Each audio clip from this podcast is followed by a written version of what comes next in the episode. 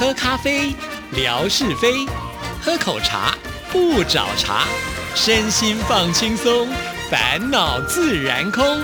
央广即时通，互动更畅通。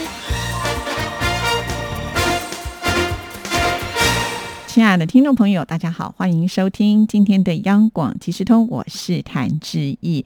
在今天的节目里呢，要来回复听众朋友的信件了。不过呢，在回复信件之前呢，我们先来听听景斌先生为我们所带来的二十四节气当中的雨水。说到景斌先生呢，志毅非常的佩服啊，就是很重承诺啊，这个说到就做到，说要记这个二十四节气的呃介绍给志毅呢，很快的志毅就收到了。在二十四节气之前呢，景明先生也记了很多有关于在过年的一些习俗的由来啊。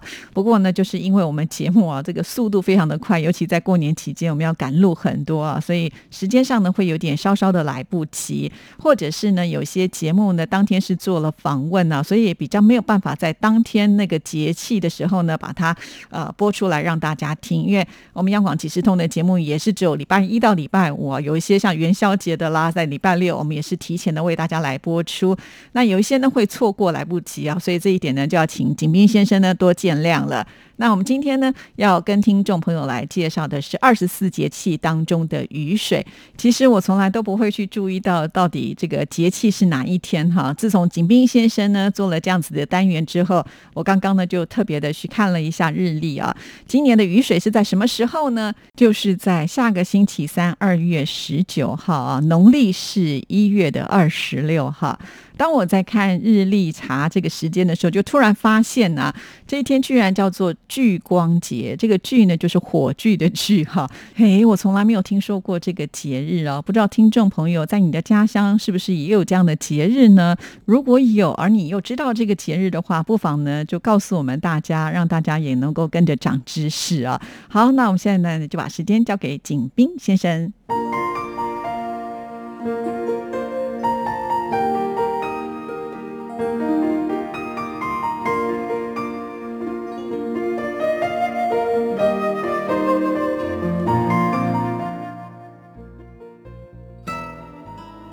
亲爱的朋友，你们好！央广即时通，有你，有我，有爱，乐融融。刨根问底，探究万事的来龙去脉，追本溯源，了解万物背后的故事。欢迎收听《万事万物的由来》，我是您的朋友景斌。今天我们继续说二十四节气的雨水。雨水。是二十四节气的第二个节气。斗指人，太阳到达黄经三百三十度，每年公历二月十八到二十日交节。雨水和谷雨、小满、小雪、大雪等节气一样，都是反映降水现象的节气，是古代农耕文化对于节令的反应。雨水节气。标示着降雨开始，雨量渐增。俗话说：“春雨贵如油。”适宜的降水对农作物的生长很重要。进入雨水节气，我国北方阴寒未尽，一些地方仍下雪，尚未入春，仍是很冷。南方大多数地方则是春意盎然，一副早春的景象。雨水节气后，太阳的直射点也由南半球逐渐向赤道靠近了。这时的北半球，日照时数和强度都在增加，气温回升较快，来自海洋的暖湿空气开始活跃，并渐渐向北挺进，降雨逐渐增多，但降雨量级多以小雨或毛毛细雨为主。中国气候学上，常以每五天的日平均气温稳定在十度以上的十日，划分为春季开始。亲爱的朋友，感谢您收听《万事万物的由来》，支持谈之意，你的心情最美丽。再见。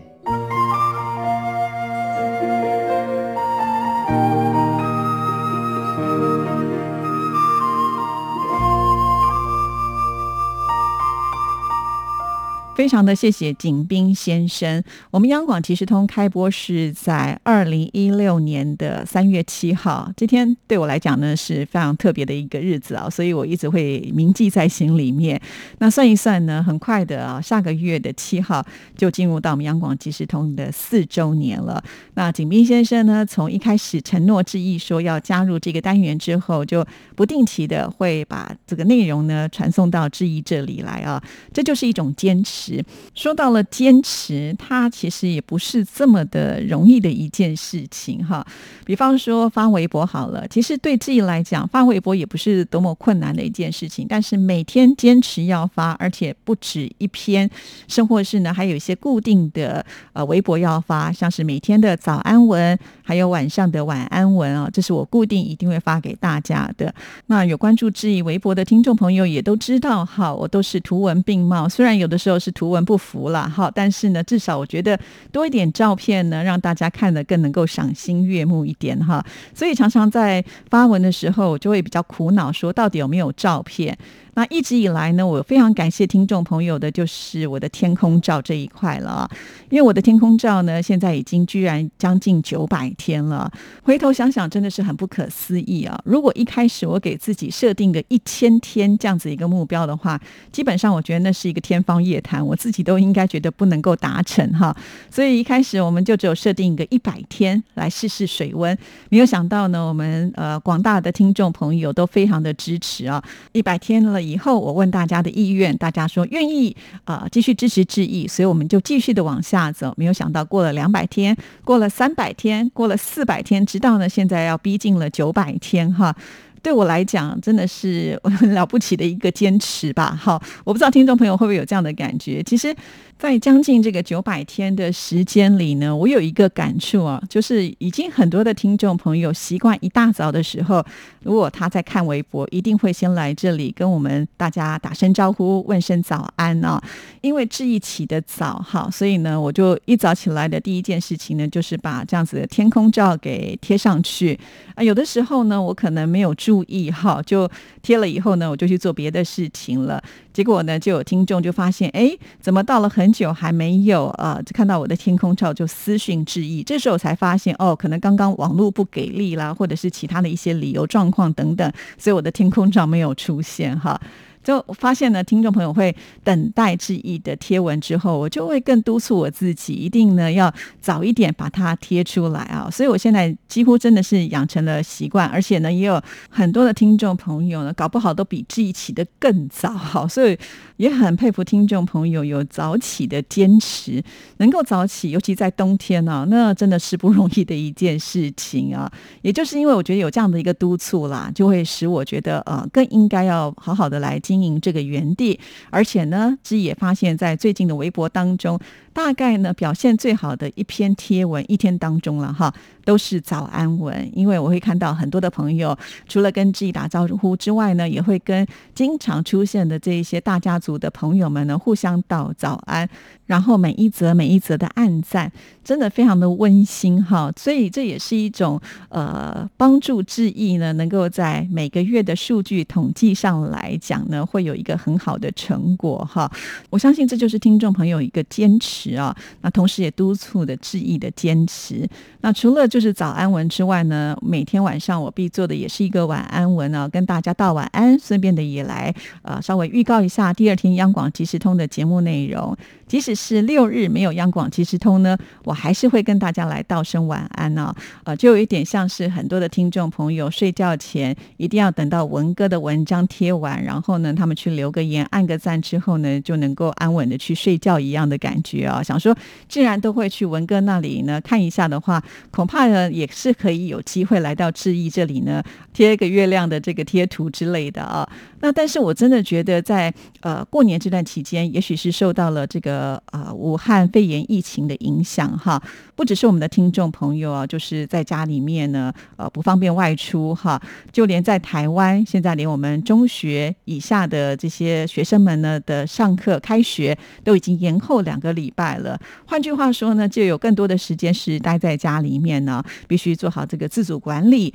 那就在这样子的一个情况之下，记忆就会想说，哎。我想大家在家里面应该有更多的时间，可能可以呃，除了看电视之外，会划划手机吧？那划手机的时候，会不会就会来到这个微博当中？所以在过年期间，其实我非常的努力贴文哈，希望呢大家不能出门啊，心情还是不要受到太多的影响。所以我能够拍到的一些照片啦，或者是大家分享给志毅的，我都会急于的希望能够在这个时间呢把它贴上来分享给大家。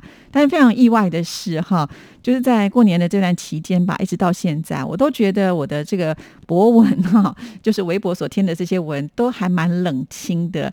真的不知道为什么哈，所以在今天的节目当中呢，就是问一下大家，这段期间呢，你都在做些什么事情哈？不妨呢给之一点回应哈，这样子呢，我们会比较有一个方向。毕竟呢，我们节目是属于互动式的，所以一直很希望能够知道，就是呃最新的状况是什么，我们才不会呢，好像做了很多的坚持，可是如果这个坚持是没有必要的坚持的时候，是不是要去做一些修正啦？最主要是。希望呢能够知道听众朋友啊，为什么反而在这段期间呢，关注微博的时间会比较少一些哈？那如果有听到节目的朋友们，就麻烦给志毅一个回应。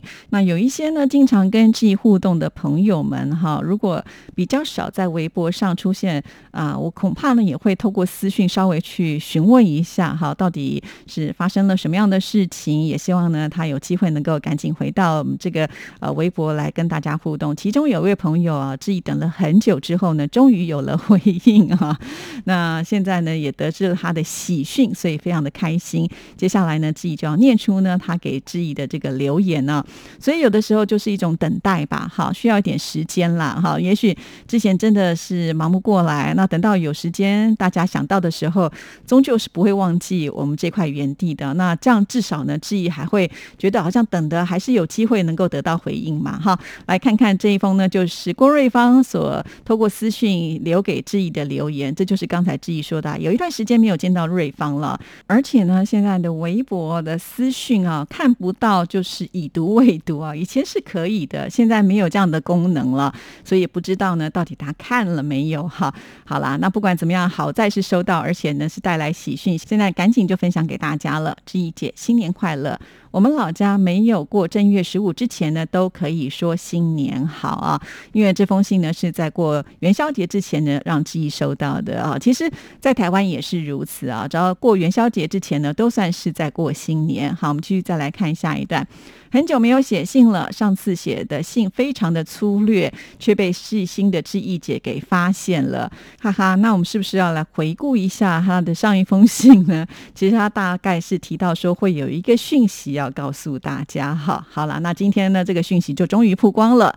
我稍微的详细的描述一下去年到现在我发生的事情。去年五一的时候呢，我在老家结婚了，也就是办的酒席啊。我是在四月二十九号的下午请假，晚上十一点左右到弟弟家。三十号的上午呢，特别去买了点东西。中午到了老家，我们就去彩排第二天结婚的流程。我弟妹，也就是弟弟的老婆，还特别都请假，呃，用大家的说话，就是我只要出席就好了。这边还特别挂号说，婚纱照是提前拍的，选婚纱照也是我老公一个人挑的。那天我回来刚好上午我爸妈体检。我还看了不满一周岁的侄子，和照相馆约时间是上午不能改。说到了体检，我要说一下题外话。现在农村满六十岁的老人，政府都会提供免费的体检，每个月还会发生活补助。现在的政策非常好。我觉得瑞芳真的非常的可爱啊！哈，其实这段他是要告诉大家他结婚的消息啊！哇，我们听了真的是很开心。呃，结婚呢可以说是人生中的非常重大的事情啊，但是瑞芳也太保密了。去年的五月一号发生的事情，一直到现在耶，隔了大半年之后呢，才告诉大家哈。哎，会不会觉得把我们太当局外人了呢？其实我相信大家都非常的关心瑞芳，同时也愿意带给瑞芳最。最深的祝福啊！恭喜瑞芳了。但是瑞芳很可爱啊，就是呃介绍的巨细靡遗，哪一天做了什么样的事情啊，连这个爸爸妈妈去做体检是政府的好政策呢，都不忘的要提醒其他的听众朋友要来运用一下哈。所以从这里就可以看得出来，我们瑞芳呢就是那种古道热肠的人哦，就是很喜欢呢把好的资讯哈分享给大家，希望大家呢一定要去呃享受到这些好的福利哈。再次的谢谢瑞芳，也恭喜瑞芳。好，我们继续呢再来看下一段。五月五号的晚上，我老公陪我去苏州。六号的早上到苏州之后，我六号、七号去上班，他在苏州自己呢转着玩。七号的晚上，我们回到了老家。八号上午呢去领了结婚证。领结婚证的时候呢，还有一个笑话，我们都是属于晚婚。户口簿上呢没有写未婚，我们还去县政府档案室去调档案来证明我们是未婚，还有这样子的，哇哦，这个很特别哦。好，我们继续再来看下一段。九号的晚上，我们坐大巴车回到了苏州，我的婚假也没有休，因为当时准备六月份要去台湾，才打算要来休假。六月中旬却发现自己已经怀孕了，也就想说啊，三个月之后呢，也就是呃这个怀孕呢比较稳定之后。的八月份再去吧，结果也没有去成。很希望宝宝能够在我的肚子里的时候呢，带他去台湾一趟。所以十一月份呢，我又鼓起了勇气准备去。因为九月、十月比较热，人稍微多一点的地方就会晕。后来呢，听医生的建议，我一个人最好还是不要去，就浪费了一次自由行的机会。哇，听到这里，我真的替瑞芳捏了一把冷汗哦。其实怀孕的时候呢，真的不太适合一个人去旅游了。你想想看，瑞芳每次来台湾都要背这么多这么重的行李啊。怀孕的人是不能够提重的，这大家都知道啊。还有啊，就是搭飞机前，我们是不是都要经过那个 X 光的检测？其实那个是对宝宝不好的啊。